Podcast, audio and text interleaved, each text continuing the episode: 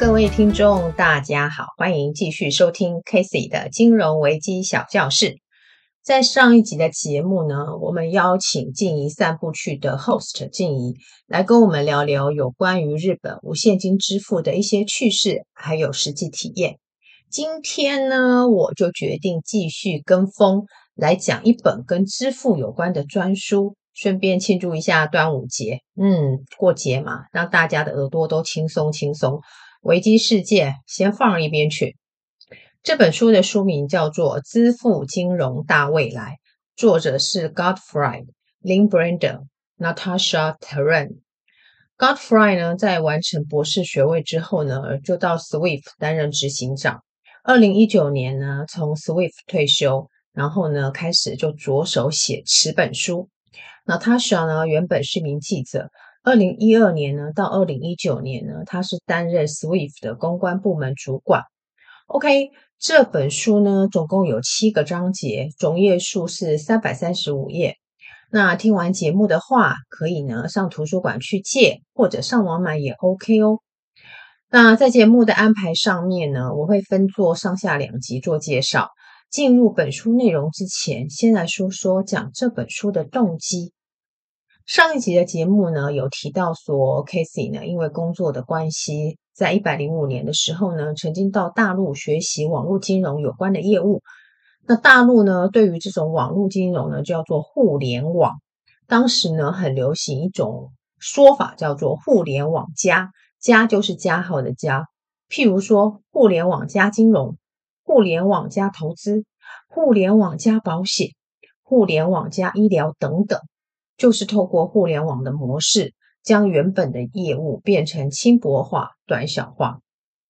以金融为例呢，早期对于金融账户的加进移转，必须到柜台呢去填单子，碰到尖峰的时刻呢，这一等就是绵延无绝期，只是为了转个账，其他的事都不用干了，至于吗？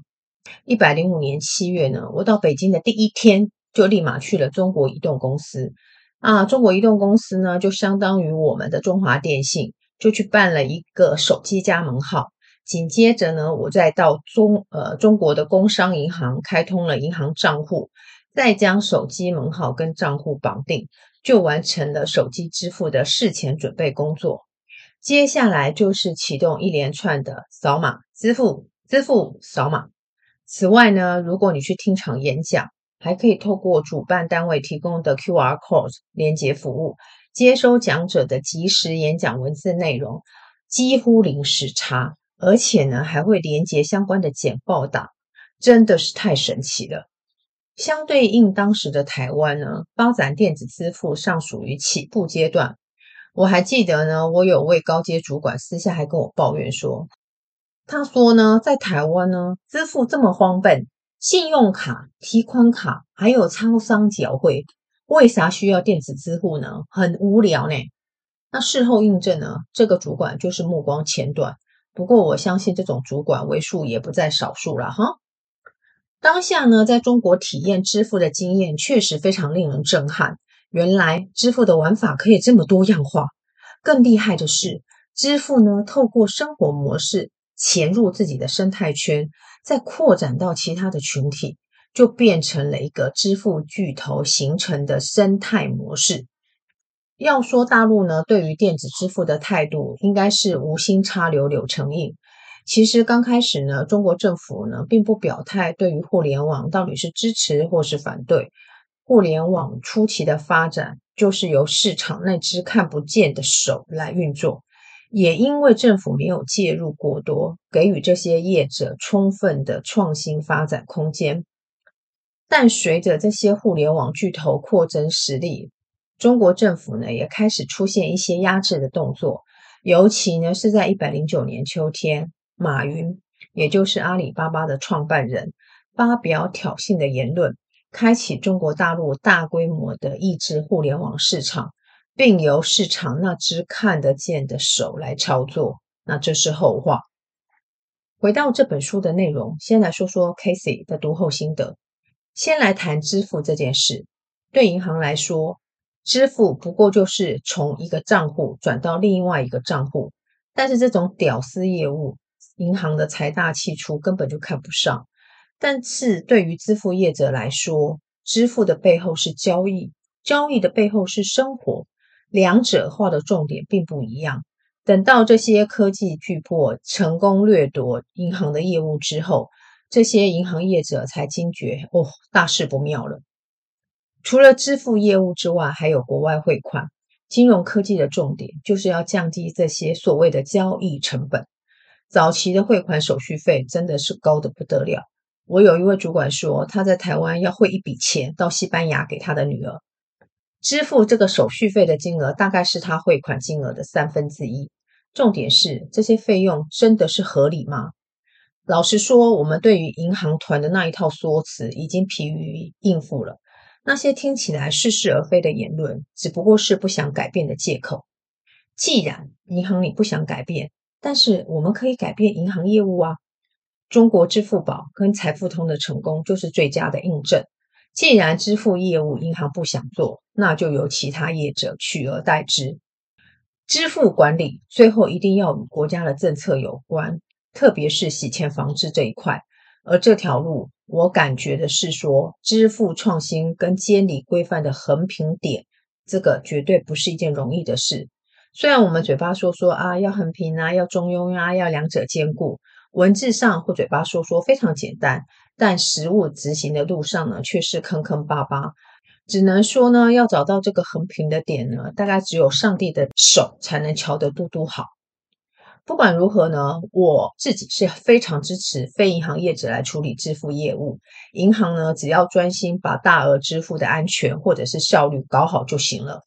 先来看本书的第一个 part，移动的钱。对大部分人来说，支付这件事情应该不需要特别担心。对于支付来说，其实就是钱从这一方转移到另外一方。法律上，支付就是清偿债务的一种方式。对于银行系统发展良好的国家，支付呢，很自然的与银行的账户绑在一起。但是如果银行系统不发达，支付这件事就只能转变为现金的方式存在。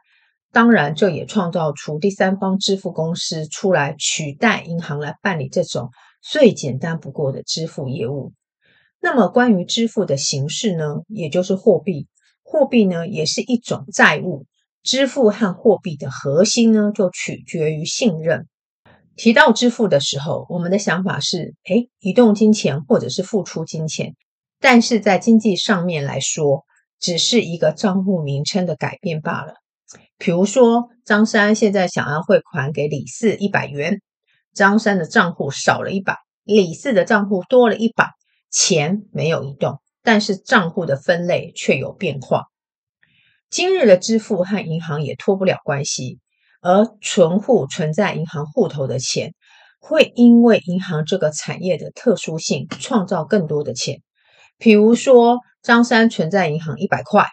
那这个银行呢，知道张三顶多会提十块，扣掉就是说这个银行必须存放在央行的准备金之外，其他的七十五元，它通通可以拿来做放款，而这时候这个七十五块就是银行创造出来的钱。也正是因为银行这个特殊性，银行必须给予高规格的管理，才不会破坏市场秩序。既然银行可以办付款业务，但是付款的一定要是银行吗？阿里巴巴的创办人马云说过一句名言：“银行如果不改变，就要改变银行。”因此，支付宝横空出世，大幅改变大陆的支付生态。任何的支付方式都必须处理三个问题：风险、流动性和体制。支付的本身是具有风险的，因为呢，有可能是客户付钱，但是呢拿不到货。或者是说呢，商家寄出货品，但是收不到货款，因此呢，支付的来源必须明确。体制的部分就涉及各国支付法律以及系统，而这些体制可以被接受，在于大众惯用此种方式来处理支付，以及大众对于该体制所产生的信心。支付宝建制之后呢，老实说，它也不是银行，就是一个网络的科技公司，但是因为支付的方式便捷。有效地解决商家以及买主之间的支付问题，从而塑造支付宝摇身一变成为中国大陆付款的主流。这种发展模式呢，在 PayPal 早期协助 eBay 进行交易一样，从一小撮的群体发展到一种巨规模的支付体制。支付宝呢，大概花了十年的时间推广用户使用支付宝来处理支付业务，而财付通呢，则以春节发红包的场景推升财付通的用户数。这两大支付业者各自有发展成自己一套的规模体系。在这里呢，我也补充一个趣事：二零零三年支付宝成立，二零一三年微信支付成立，两个成立的时间相差十年。但是呢，微信支付呢，在二零一四年开发了一个春节抢红包的活动，让微信支付的用户数立马增加七八千万人以上。而这个用户数呢，支付宝必须花四到五年才能够达阵的目标。马云当时对这个事件非常非常的生气，他表示这就是珍珠港偷袭事件。这两大互联网呢，为了抢夺用户，不断的优化系统功能。其实这件事呢，对于用户本身来说是件好事。一百零五年呢，我在大陆其实第一个开通的是微信支付，而不是支付宝。主要原因是因为在微信上，我不仅可以看讯息、看新闻，还可以用来支付。不需要再打开另外一个软件来处理不同的事情。那马云呢，当然也了解说微信支付成功的关键，那也希望发展可以属于支付宝本身自己的讯息功能，譬如说钉钉。可惜的是，这件事情功败垂成。进入本书的第二部分，就是叫做金钱的历史。现金呢，仍是现在最广泛使用的交易方式。对多数国家来说呢，现金使用的情形仍旧是一个谜。要全盘了解所有现金交易的环节以及旅程，老实说非常困难。国家呢，要发展本国货币，都会有大额钞券，但是呢，大众却很少使用。回过头来问，那既然这样子，为什么政府还要发行大额钞券呢？以美国为例，他说呢，一美元的纸钞寿命大概只有五年，但是一百元的美元却可以达十五年。所以呢，大额钞券呢，或许是对地下经济有助益。经济学家指出呢，政府反洗钱的法规以及大面额钞券之间的矛盾。银行业者高管也指出呢，高面额的钞券在现代经济中相当不合时宜。而且这些钞券在地下经济举足轻重，但是在实体社会上来说却是无足轻重。加拿大在两千年的时候停止发行一千元的纸钞，新加坡呢只在二零一四年只发行一万元的新币纸钞。近二十年来，现金战争越来越明显。简单来说，就是以其他的支付方式来取代现金交易。譬如我们刚刚说的电子支付，提倡电子交易的主要目的就是要减少安全的风险，增加穷人利用金融服务的管道，以及促进经济发展等等。在瑞典，购物使用现金的比率不到十三 percent。再来就是说，现金的成本其实比以前高的很多，除了印制的费用之外，还有运输成本、ATM 的监管以及保养。银行金库设施等等，总之呢，现金整体费用占全球 GDP 的零点二到零点四 percent，比支付系统高出十到二十 percent。以支付系统来说，银行减少支出，商人减少经常性的费用，支付更有效率、更透明，对老人更便利，对坏人更困难。但是，是不是这样就可以完全摒除现金呢？瑞典出现一个叫做“现金反抗机构联盟”，主要的目的呢，就是维护现金存续，支持现金存在，而且呢，还有另外的考量，包括保护数位的弱势者。另外，就是要确保，如果这个支付系统遭受到攻击，还是可以用现金来进行付款的。好，有关于现金的存废，我们就说到这。接着来看另外一件事，那就是塑胶货币。塑胶货币就是信用卡，与钱最大的不同就是它可以在全球流通。回顾信用卡草创的概念，大来俱乐部创办人 Frank 出门忘记带了钱包，就坐在纽约的某家餐厅等他太太把赶快把他的钱送来。一九五零年的二月九号，Frank 跟其他的创办人做出了第一张信用卡。早期的设计十分简单，这个付款卡可以在纽约的地区餐厅使用。卡片的背面呢，它就列出十四家加入的餐厅。每个月呢，大来卡公司就会寄前三十天的消费账单，餐厅呢收到九十三 percent 的款项，剩下来的就是大来卡公司所有，并且向持卡人收取年费。一九六零年代中期，美国银行透过四角模型，让信用卡的支付流程变得更复杂，但这也是它成功的关键，因为这样的系统就可以打破美国州与州之间相互开通。这四个角分别是持卡人、商家、持卡人的银行，也就是发卡银行；商家的银行，也就是收款行。至于发卡行与收款行的交换费用，客户不会看到，但是这个交换费用却是维持这个四角系统中非常重要的一环。通常呢，这笔费用会是交易金额的百分之一到百分之三。当然，这个费用不会收得太高，如果收得太高，就会影响商家收款的意愿，甚至影响持卡人的交易费用。假设我们说这个交换费用是百分之二，收款行呢，保留费用为零点五，收款行收下了这笔款项来支付处理成本。大部分的情况之下，处理成本都非常的低，因此可以看作发卡行鼓励持卡人多消费的动力。譬如说，诶，刷卡可以增加里程数之类的优惠等等哦。卡片普遍的使用也造就另外一个现象，那就是个人负债的持续拉高。一九五零年代，美国消费者人均负债是低于两千美元，但是现在的卡债就超过一万元。便利性跟借款结合，使得信用卡一开始发展就面临了盗刷以及延迟缴款的问题。经过一再的事务改正，在事务的过程中，信用卡交易还是撑过来了。一九八零年四月以后，所有的卡片都必须要有磁条，而这个磁条就包含持卡人的所有资讯。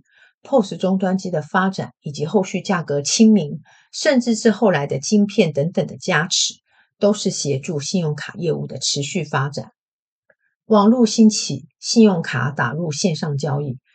对于一些线上的小商家，如果没有办法接受客户以信用卡付款，那该怎么办呢？PayPal 诞生的。此外呢，PayPal 还引进信托付款服务的账户系统。简单来说，就是客户付钱之后，不会直接拨款给商家，等到收到货之后才会付款给商家。因此呢，防范诈骗管理也成为 PayPal 核心的技术之一。Apple Pay 呢，则是将信用卡的资料放在手机里，免除客户要带卡片的问题，体验网络支付交易的便捷性。那么预付卡呢，早就在信用卡问世之前就已经出现了。